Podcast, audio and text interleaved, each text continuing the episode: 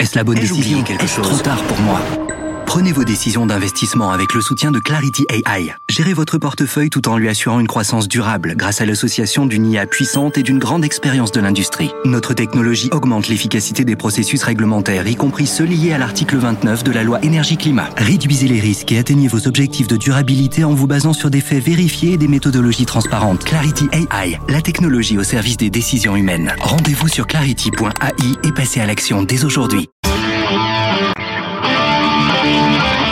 Débat et controverse sur BFM Business. Nicolas Dose accueille les experts. Avec Olivier Babot, président de l'Institut Sapiens, professeur en sciences de gestion à l'Université de Bordeaux. Vous publiez La tyrannie du divertissement. Ne laissez pas les loisirs gâcher votre vie chez Bûcher Chastel. Je me suis dit que. Je ne sais pas si on, pourrait euh, mettre euh, l'histoire de la valeur travail à côté. Mais totalement, totalement. Mais totalement. À côté du travail, il y a le loisir. Laurent Vronsky, ah, l'époque du ministère du temps libre. Exactement. 1980. À une époque, la gauche s'intéressait à ce qu'on faisait de son temps libre, et c'était même le cas du Front populaire, et même le cas avant, parce qu'on savait qu'il y, a l'aliénation dans le travail, comme il peut y en avoir dans le loisir. Je sais plus là qui nous a sorti le droit à la paresse. C'était qui déjà? Je sais plus qui. J'ai oublié. Laurent Vronsky, directeur général d'Ervor, secrétaire général de Croissance Plus, qui donc avait effectivement inventé les fameux BSPCE en termes de Absolument. de la valeur, les bons de souscription de créateurs d'entreprise. c'est Mmh, ça, hein? c'est ça.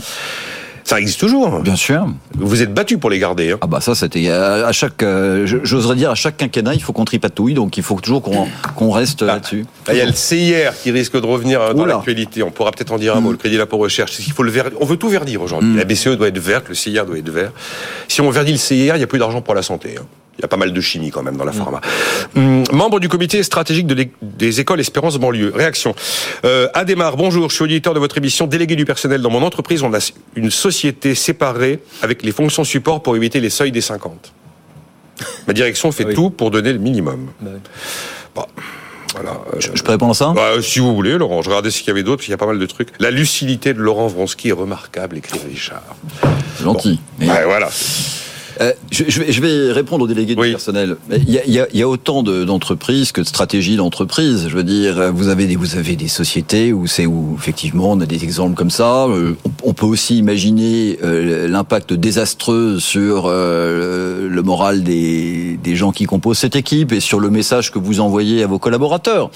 Malheureusement, c'est des décisions de, de management. Simplement, si vous voulez, moi, ce que je défends, c'est que je dis qu'il y a 90% des gens qui roulent à 130 sur l'autoroute, il y en a toujours 10% qui vont rouler à 140 et qu'il ne faut pas imposer aux 90% qui suivent la loi des lois extrêmement contraignantes parce qu'il y en a 10% qui respectent pas la loi. Donc, ce qu'il dit est parfaitement exact. Je veux dire que, mais c'est le, le choix de cette entreprise. Simplement, je suis toujours partisan de donner une boîte à outils avec plusieurs outils qui puissent permettre aux entreprises d'épouser le terrain en fonction de leur cycle, en fonction de leur marché, pour pouvoir, je dirais, rétribuer et partager la valeur. Mais le costume à taille unique, c'est toujours une catastrophe. Les effets de seuil avec les effets d'aubaine, c'est toujours une catastrophe. Et en ce moment, je le répète, on a besoin de souplesse. La, partie n'est pas terminée. Les 1200 euros. Euh, c'est étonnant parce que rien, il n'y a rien de neuf sur le texte concernant ces 1200 euros depuis plus d'un mois. Mais là, depuis deux, trois, quatre jours, alors c'est la bronca, c'est un mensonge, dit la CGT, une tromperie sur la marchandise pour Sébastien Chenu du Rassemblement National. C'est une fable pour Olivier Faure et tous dénoncent le fait que la pension de retraite minimum à 1200 euros brut ne profitera pas à tout le monde.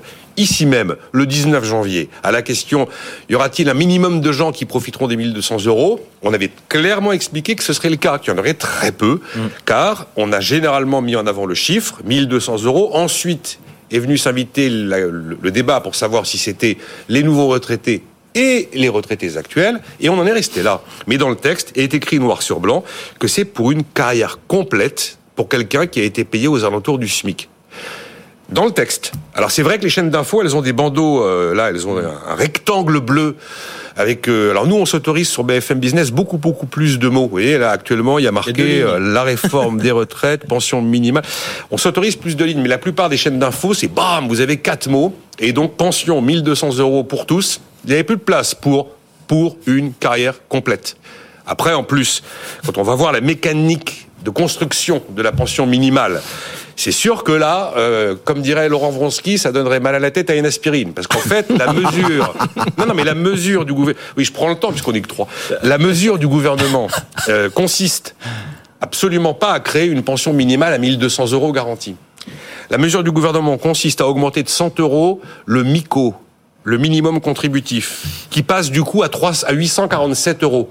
S'ajoute au MICO de 847 euros la retraite complémentaire, qui dans sa globalité en moyenne est estimée plus les 847 euros à quelque chose devant nous conduire à 1200 euros brut. Et pour ça, il faudra avoir été payé autour du SMIC et avoir eu une carrière complète. Eh ben voilà, patatras. Les choses ne se sont pas inscrites vraiment comme ça dans la communication du gouvernement, faut être honnête. Et puis même les médias, qui par simplicité, par raccourci, par refus de la complexité, ont préféré omettre la fin de la phrase.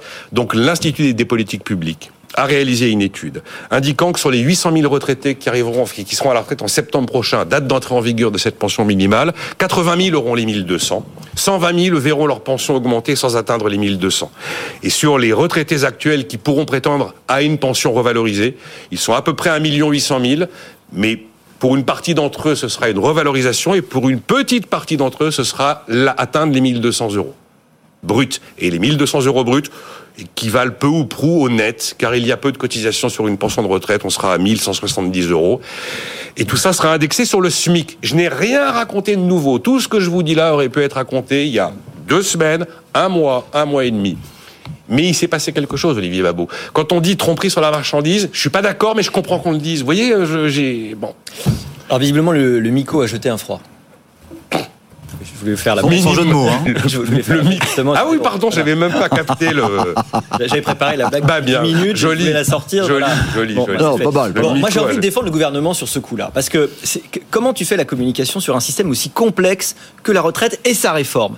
Tu es forcément obligé, à un moment donné, de réduire un peu le nombre de mots. C'est pas que le problème des bandeaux, c'est le problème aussi de, de ce que tu peux dire quand tu es invité sur des plateaux, que tu essayes de présenter, qu'il y a plein de mesures, que parmi ces mesures, tu dis il y a 1200. Oui, Alors oui, sais bien. Évidemment, il y a des gens qui avaient compris que c'était quelque part une sorte de minimum vieillesse, je peux même le vous le dire. Qu'ils pensaient que c'était tout le monde allait toucher 1200 euros. Mais non, on, on savait très bien, on l'était dit à plusieurs reprises, ça concerne des cas qui sont extrêmement précis. Le problème, c'est que les gens n'ont pas vraiment euh, envie de comprendre, je veux dire, dans le- médiatique, euh, toute la complexité, euh, aller voir en détail euh, ce que ça veut dire. Et donc, très rapidement, ils reprennent le truc. Et puis, c'est un peu comme le téléphone arabe, à la fin, bah, c'est déformé et ça devient un élément de langage hyper simplifié. Et à tout d'un coup, simplifié. qui- qui arrive au moment où on tombe de l'arbre quand il y, en a un qui dit eh mais en fait c'est pas exactement ce qu'on pensait. Mais bien sûr que c'est pas exactement ce qu'on pensait. Ça n'a jamais Tout été dissimulé en même temps. Ça n'a jamais Mais- été caché. voilà le Voilà, problème c'est que frappant. on a un système d'une extrêmement grande complexité. Alors moi je me dis mais de plus en plus finalement le système à points c'était peut-être pas mal. Pourquoi on fait pas la différence en fait entre la partie contributive et la partie redistributive dans les retraites? La partie contributive c'est ce que vous allez toucher qui correspond exactement à vos cotisations. C'est le type de pension qui va en fonction bah, du nombre de points que vous avez euh, accumulés. C'est vraiment ce que vous avez eu euh, parce que vous avez cotisé. Et puis il y a la partie redistributive parce qu'il y a la solidarité nationale et que des gens qui euh, ont eu des retraites euh, des, des- des carrières hachées euh, les femmes parce qu'elles ont élevé des enfants elles ont des bonifications. Donc là vous avez une redistribution il y a un peu d'argent qui est pris au système et qui vous est redonné. Le problème c'est qu'aujourd'hui on a totalement brouillé les cartes et en fait on a suggéré aux gens qu'il n'y avait pas de rapport entre l'argent que vous avez mis dans le nourrin et ce que vous avez à la fin. Parce qu'on est dans un système tellement euh, socialisé en fait qu'on estime qu'il n'y a plus à avoir de rapport entre les deux qu'il y a une sorte de minimum nécessaire obligatoire et que la retraite ça correspond à ce minimum. Donc pour moi ça illustre justement cette incapacité de, de, la France à être, de, être clair sur les, les, les, parties de son système fiscal et de, et de solidarité. Il y a une la solidarité euh, à la retraite c'est une solidarité avec soi-même qu'on fait pour soi-même quand on est plus vieux mais il y a aussi il y a aussi par ailleurs un système de redistribution pour les gens qui n'ont pas de retraite supplémentaire voilà. La confusion avec le minimum vieillesse. Vous avez raison de le rappeler. Ça n'a rien à voir. Le minimum vieillesse Ah oui. est un minima social qui n'est pas concerné par la réforme des retraites, qui s'appelle avoir travaillé nécessairement c'est qui s'appelle l'ASPA, l'allocation de solidarité aux personnes âgées. Pour une personne âgée seule, c'est sous condition de ressources. Il faut être un peu en dessous, à peine au-dessus de 11 000 par an. Et c'est 961 euros pour un retraité seul et 1492 euros pour un couple. D'ailleurs, l'écart, faut reconnaître, entre la pension minimale de celui qui a travaillé toute sa vie Hmm. et le minimum vieillesse, Oui. Bon, c'est toujours pareil de l'arbitrage entre le minima social et le fait d'aller travailler ou pas. Euh, moi, je suis, j'ai, j'entends très bien ce que vous dites. Je connais l'histoire des plateaux télé, le timing est court. euh, beaucoup de gens ne vont s'informer qu'avec les débats télé. Et on peut pas en vouloir aux gens de pas prendre le temps d'aller ouvrir le texte de loi ou le texte de réforme et de se plonger dans des trucs qui sont parfois un peu euh, illisibles, dans des termes très très juridiques, pour comprendre. Voilà. Mais ça avait quand même été clairement dit. Après, euh, la communication du gouvernement a quand même été très ils se sont bien engouffrés sur euh, l'idée que s'installait dans les esprits le 1200 pour tous, Mm. sans essayer de, de- de trop préciser les choses. Et c'est des économistes, vous- comme vous en faites partie, Michael Zemmour aussi, ont bien précisé comment ça fonctionnait. Et même ici, on l'a également précisé. Mais c'est vrai que ça va prendre un peu plus de temps. Et ça va peut-être euh, grignoter 10 minutes que euh, la dynamique des débats à la télé au, au prime time a du mal à tolérer.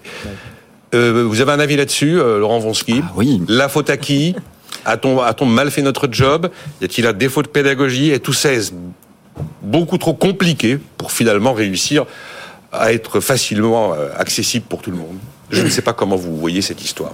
On n'est pas vraiment sur de l'économie. On est sur un rapport à la complexité d'une chose et la façon dont on en a parlé. Le, vo- gouvernementale. le vocabulaire de la réforme, en fait.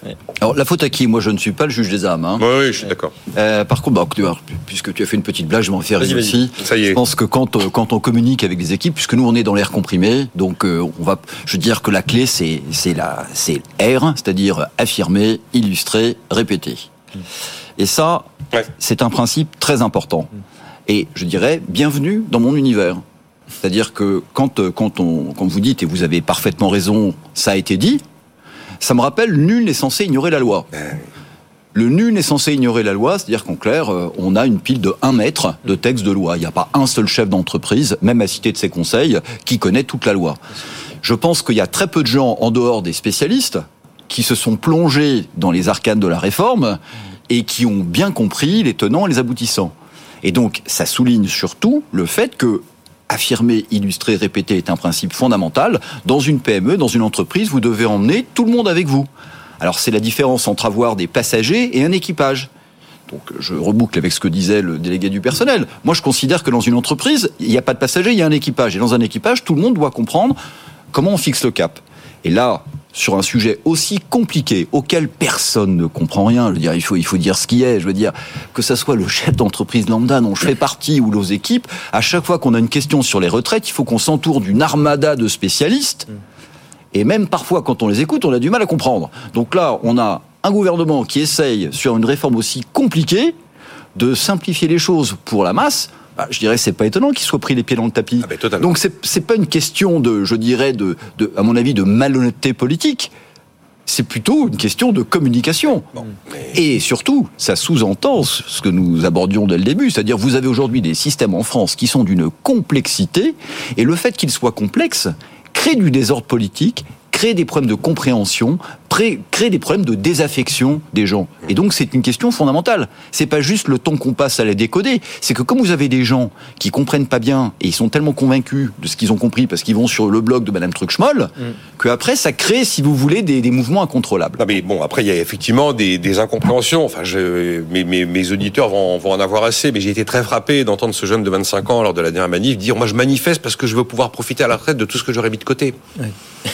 bon, ben ou celui qui dit bah moi je manifeste parce que si que je veux pas qu'on réforme les retraites parce que je vais en avoir une quand je serai quand je serai vieux. Bah, Si on touche à rien, euh, Mais- C'est rien, c'est tout le problème. c'est tout, l'inverse. Ouais. Nicolas, ce qui est intéressant tout à l'heure, on évoquait, je veux dire, depuis en clair le début des festivités Covid, c'est-à-dire mars 2020, il y a à peu près six crises systémiques qui se sont succédées les unes après les autres. Donc quand ce jeune qui a 25 ans sera à la retraite, vous imaginez euh, à, à quoi ressemblera le monde, les changements phénoménaux auxquels on va Oui, avoir non, mais droit. au-delà de Donc ça, voilà, euh, rebelote, il faut être souple et flexible et, et essayer d'éviter de rigidifier et surtout de simplifier le système de retraite Ah, mais, français. euh, vous, avez vu que les 1200 euros pour les retraités actuels, au moment où nous parlons, la CNAV, techniquement, ne sait pas exactement comment elle va identifier les bénéficiaires. Ah, ça c'est rassurant. Ça, ça va être sympa. Bah, Euh, De toute façon que l'État ne sait pas exactement combien il a d'agents publics, hein. il n'est pas capable Ouais. de donner un chiffre précis hein, parce que c'est trop compliqué. Mais cette, euh, ce débat sur les retraites, il a été assez décourageant pour les gens qui croient au- à la vertu du débat public et à la capacité d'y comprendre quelque chose parce que collectivement, on a entendu tout et son contraire, des mensonges éhontés, des, exa- des exagérations complètement folles et pas seulement du question du, gou- du- du côté du gouvernement, mais de, de tous les côtés. On a entendu qu'on allait tous mourir, qu'on, euh, qu'à 62 ans, la moitié, le, quoi, un quart des Français étaient Ah oui, morts, Enfin, n'importe Ouais. quoi. C'est-à-dire que, en fait, la, la déformation statistique, évidemment, a été institutionnalisée en, en, en arguments et en, et en, et en moyens de communication. Euh, le fait est que le monde, il est, est complexe, mais ces systèmes le sont encore plus. Et donc, arriver à faire une, une réforme que vous allez expliquer concrètement euh, est, est en fait extrêmement difficile, en fait, est totalement impossible. Et les grandes idées qui ressortent sont souvent des idées fausses, y compris bah, l'idée positive du gouvernement sur la retraite minimale à 1200 euros, de la même façon que personne ne sait exactement qui va être précisément concerné. En réalité, il faut euh, calculer pour son, pour son cas personnel. Il y a, je crois qu'il y a un site en ligne qui est assez bien fait. Vous pouvez faire des projections. Euh, je crois que c'est un site public. Hein, vous pouvez faire des projections euh, sur ce que vous allez toucher en fonction de ce que vous avez. D'ailleurs, ils sont capables d'aller faire la recollection de toutes vos, vos chiffres de paye. C'est plutôt ça qu'il faut que les gens fassent pour essayer d'avoir eux-mêmes, plutôt que d'écouter les trucs très généraux qui les concernent peut-être pas parce que tous les, cas sont particuliers, d'aller regarder eux-mêmes ce que ça donne. Il y a cette auditrice qui me dit pour, pour que les choses soient entendues par l'être humain, il faut le dire deux à sept fois. Ah, Je ne sais donc, pas si c'est. euh, En tout cas, pour mes enfants, c'est vrai. Oui, non, c'est enfin en dessous d'un certain âge, on sait on sait de quoi on parle. Oui, il y a des choses qu'il faut. euh, il y a des choses qu'on dit bien plus de deux à sept fois à un enfant. Mais je, je rappelle que dans mon, dans mon petit, euh, mon, mon petit résumé, il y a d'abord affirmé, donc Ouais. expliqué de manière intelligible, ensuite illustré de manière concrète pour que tout le monde comprenne, et après répéter, oui. Mm. Mais c'est pas que répéter, bien sûr. Ben, un chiffre qu'on avait déjà dit que je vais répéter du coup, parce qu'on évoquait euh, la complexité et euh, c'est- c'est le- c'était un chiffre assez euh, assez impressionnant de euh, Sylvain Aurébi qui avait fait partie des des, des, des binômes avec des parlementaires de, de préparation de la loi Pacte. Et il était dans le binôme qui était euh, Mm. concentré sur les questions de, euh, de complexité administrative. Et l'estimation qui ressortait du travail mené par ce binôme était que c'était un coût de 60 milliards d'euros par an. À cause de l'ensemble des complexités administratives. Dieu sait si on a pu rentrer dans le détail. Euh, L'avantage, c'est que ça ruisselle un peu sur tous les conseils, aides. Oui, c'est- ah bah oui, ah bah. Et, euh, experts comptables. Il y a une forme, il y a une forme de ruissellement. Enfin bon. ah, mais de toute façon, à chaque fois que vous avez une loi, à chaque fois que vous avez une nouvelle contrainte, vous avez des professionnels. Et oui, qui en vivent. J'en ai, j'ai j'ai Oui. rencontré récemment des professionnels de le- du, du RGPD. Le RGPD arrivait, comment être conforme à la loi? Ben, Je vais prendre les conseils d'un professionnel pour m'accompagner. C'est- normal d'ailleurs. Bon. Euh, Qu'est-ce que. euh, un, un mot du crédit d'impôt recherche Ah oui. Ah oui.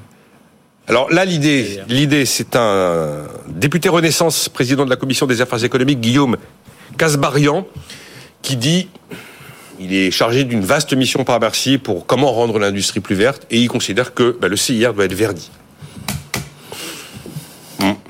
Bah, pour moi, c'est symptomatique euh, de l'incertitude fiscale euh, qui est, qui est une des, des signatures euh, de notre pays. Il y, a, il y une propension naturelle. Alors encore une fois, la, la voie qui, qui mène à l'enfer est pavée de bonnes intentions.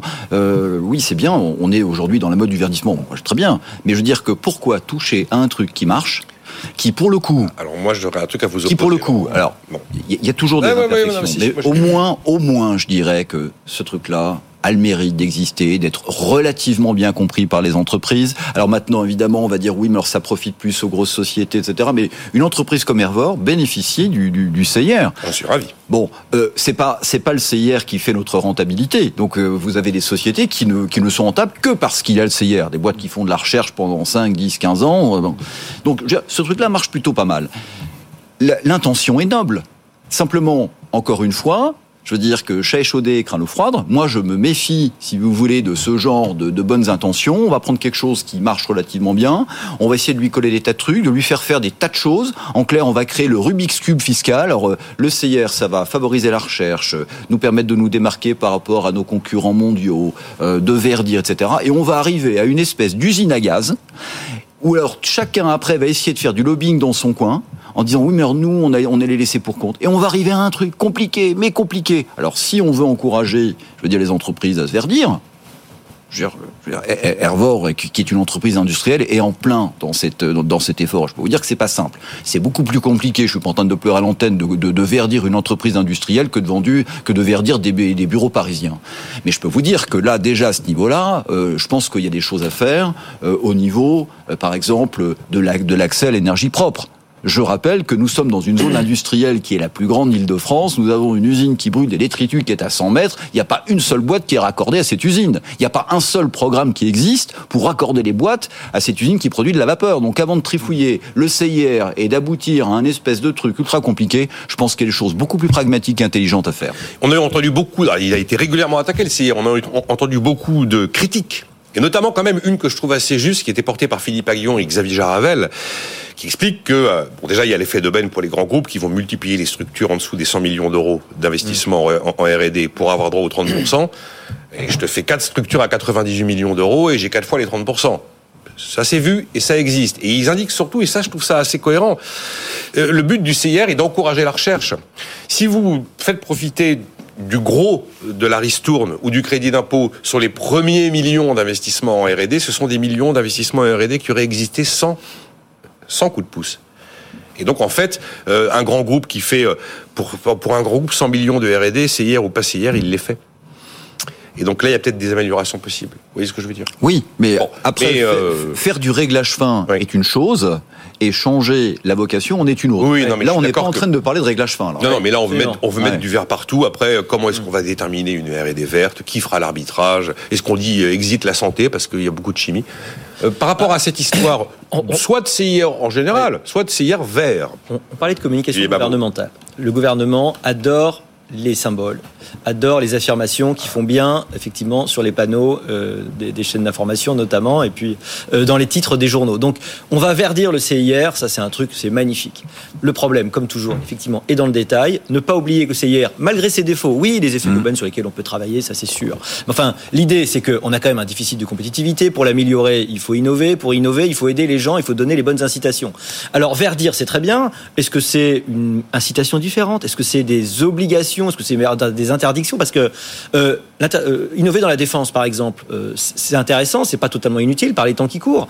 innover dans, dans, la santé, les biotechnologies, c'est pas totalement vert, mais enfin c'est quand même intéressant. il faudrait pas que les priorités nous fassent oublier le fait que le monde est aussi plus complexe que ça et qu'il faut pouvoir financer plein de choses et ne pas essayer en permanence de fixer, de donner un symbole à un truc qui va, euh, qui va complexifier derrière, voire le rendre moins, moins, moins utile. On veut mettre de la bonne conscience partout. Mm. On veut toujours mettre de la bonne conscience partout. Le problème, c'est qu'on veut moraliser l'économie. Ah, oui, on a 5 minutes 30. Euh, allez, on va dire un mot de, de, Nicolas Dufourc et de la BPI, parce que c'est un sujet que j'aime bien. Et puis, oh, j'étais vraiment, un matin, on a fait le débat avec Jean-Marc Daniel, j'étais totalement en opposition avec lui. Euh, donc, Nicolas Dufourc, vous le savez, a été confirmé pour un troisième mandat à la tête de BPI France par le Parlement. Ça fait dix ans que BPI existe. Moi, ma position est de dire que c'est un succès. Et je considère que BPI est une réussite. Euh, qu'en pensez-vous, Laurent Wonski eh ben Moi, je partage votre avis. Ah, très bien. Et je partage votre avis non pas parce que je l'ai lu dans le journal, mais je partage votre avis parce que, parce que je l'ai vécu. Vous avez eu affaire à BPI Alors nous, on a eu affaire à BPI. Je veux dire que Hervor a fait partie euh, des, des entreprises d'Île-de-France qui ont été sélectionnées euh, pour participer à des accélérateurs industriels. Donc en clair, BPI a été mandaté par le gouvernement après le Covid, après la grande débâcle où la France ne savait plus fabriquer des masques, du gel, des respirateurs, qui sont des compresseurs bas de gamme. Hein. Donc là, on s'est dit, tiens, on va faire l'inventaire des entreprises qui ont un savoir-faire et on va essayer d'une part de les, de les maintenir en vie et puis deuxièmement d'acquérir certains savoirs pour essayer de rétablir la souveraineté industrielle de la France dans beaucoup de domaines. Donc BPI a été euh, a été mandaté entre autres euh, donc à, créer des, des, des, accélérateurs industriels et euh, donc je peux vous dire que nous on en a fait partie et c'est un programme absolument remarquable. Je veux dire que vous avez aujourd'hui des systèmes de soutien qui existent auprès de BPI qui sont absolument remarquables. Vous avez un pool de conseils qui permettent à des entreprises comme les nôtres. Nous on est une PME donc on n'a pas les mêmes moyens que les multinationales pour aller voir des grands cabinet d'avocats parisiens quand vous poussez la porte, ça vous coûte déjà 2000 euros. Mmh. Donc BPI a fait un travail de terrain qui est absolument remarquable que ce soit au niveau des financements, au niveau, au niveau des mises en relation, au niveau, je dirais, de la euh, de l'amélioration de la performance euh, des entreprises. Alors certains ont dit oui, mais ils nationalisent l'économie. Mais moi, je mets en regard de ça le niveau moyen du gestionnaire de compte moyen de la banque de réseau moyenne. Mmh. C'est absolument pathétique. Donc aujourd'hui, vous avez BPI qui fait un très bon boulot, Nicolas Dufour qui fait un boulot remarquable. nos voisins outre-Atlantique, euh, faut pas rêver, hein, eux aussi, ils ont un État qui, euh, qui subventionne. Je veux dire que euh, SpaceX, tout le monde parle de SpaceX, mais excusez-moi, SpaceX, c'est un projet public mené par un entrepreneur. Mais derrière, c'est de l'argent public. Donc, encore une fois, ne cassons pas ce qui marche bien. BPI a une vraie action de terrain. Je peux vous dire que quand on va dans les salons internationaux, je n'ai jamais vu une seule banque de réseau française. Par contre, on a toujours BPI. Donc, moi, je Oui, dis bah, bravo. Il y avait, euh, il y avait Ubifrance à l'origine, hein, il y a 10 ans dans BPI. Il y avait Bah, CDC Entreprises, oui, il y avait le Fonds stratégique d'investissement, il y avait formé. Ubifrance. Je veux dire que globalement, vous avez, vous avez, je suis pas en train de faire de la pub de BPI, mais vous avez des gens de qualité. Nous, on l'a vécu parce qu'on a eu affaire à eux. Donc, Non, mais bravo. en plus, c'est euh, un avantage pour la France. C'est un guichet unique qui fonctionne, moi je considère, et, Ça marche bien. et Ouais. ils ont su ré- ils, ils ont su résister euh, à la crainte de voir BPI devenir une sorte euh, de marionnette des caprices politiques, euh, au contraint d'intervenir dans des de- à fond perdu dans des situations désespérées pour répondre à des caprices politiques, comme ce fut le cas, souvenez-vous, à peine quelques mois après la naissance de BPI. Voici Cardon Montebourg et Ségolène Royal sortent du bois et voilà qu'on fait pression sur BPI pour aller sauver Petroplus à Petit Couronne et pour aller sauver à l'époque euh, la- le site mm, sidérurgique de Florange. Hum, Oh, je Et bien. BPI, et BPI dira non. Et BPI n'ira pas.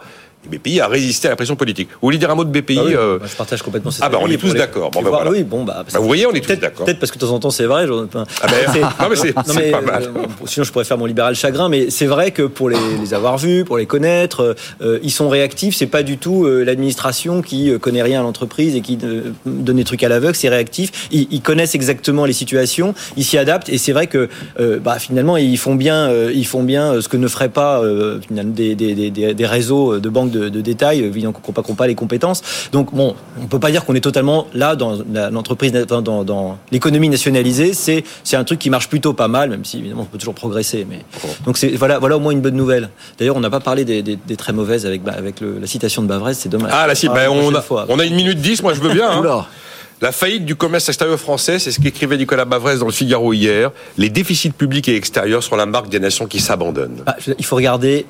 la France connaît objectivement très rapidement un déclin, euh, un déclin réel et profond. euh, certes lent, c'est comme quand euh, le bateau coule où il y a l'eau qui monte petit à petit. Mais vous reprenez, on était, on avait un PIB par tête en France par rapport aux États-Unis qui était supérieur à celui des États-Unis, si je me trompe pas, dans les années 60. Aujourd'hui, il est de 63 ou 67% euh, celui des États-Unis. Donc en fait, on a baissé petit à petit et euh, tout se paye évidemment à travers la dette, euh, à travers un appauvrissement. euh, où on vend aussi en partie nos actifs petit à petit. On vit très profondément au-dessus de nos moyens et c'est probable qu'un jour ça, ça- ça se termine mal. Si ça continue, il faudra que ça cesse, comme disait l'autre. Et la charge de la dette a pris 34% en 2022 tranquille. hein. On était à 38,5, euh, 38,5 milliards en 2021. Hop, on est passé tranquillement à, à 51,5 milliards d'euros en 2022 dans l'indifférence générale. On fera 60 milliards en 2023 probablement au moins. C'est-à-dire le budget de l'éducation nationale et de l'enseignement supérieur. Merci à vous d'avoir été là. On souhaite prompt rétablissement euh, au troisième invité qui n'a pas pu nous rejoindre. Olivier Babot, Laurent Ronski, rendez-vous demain à 9h.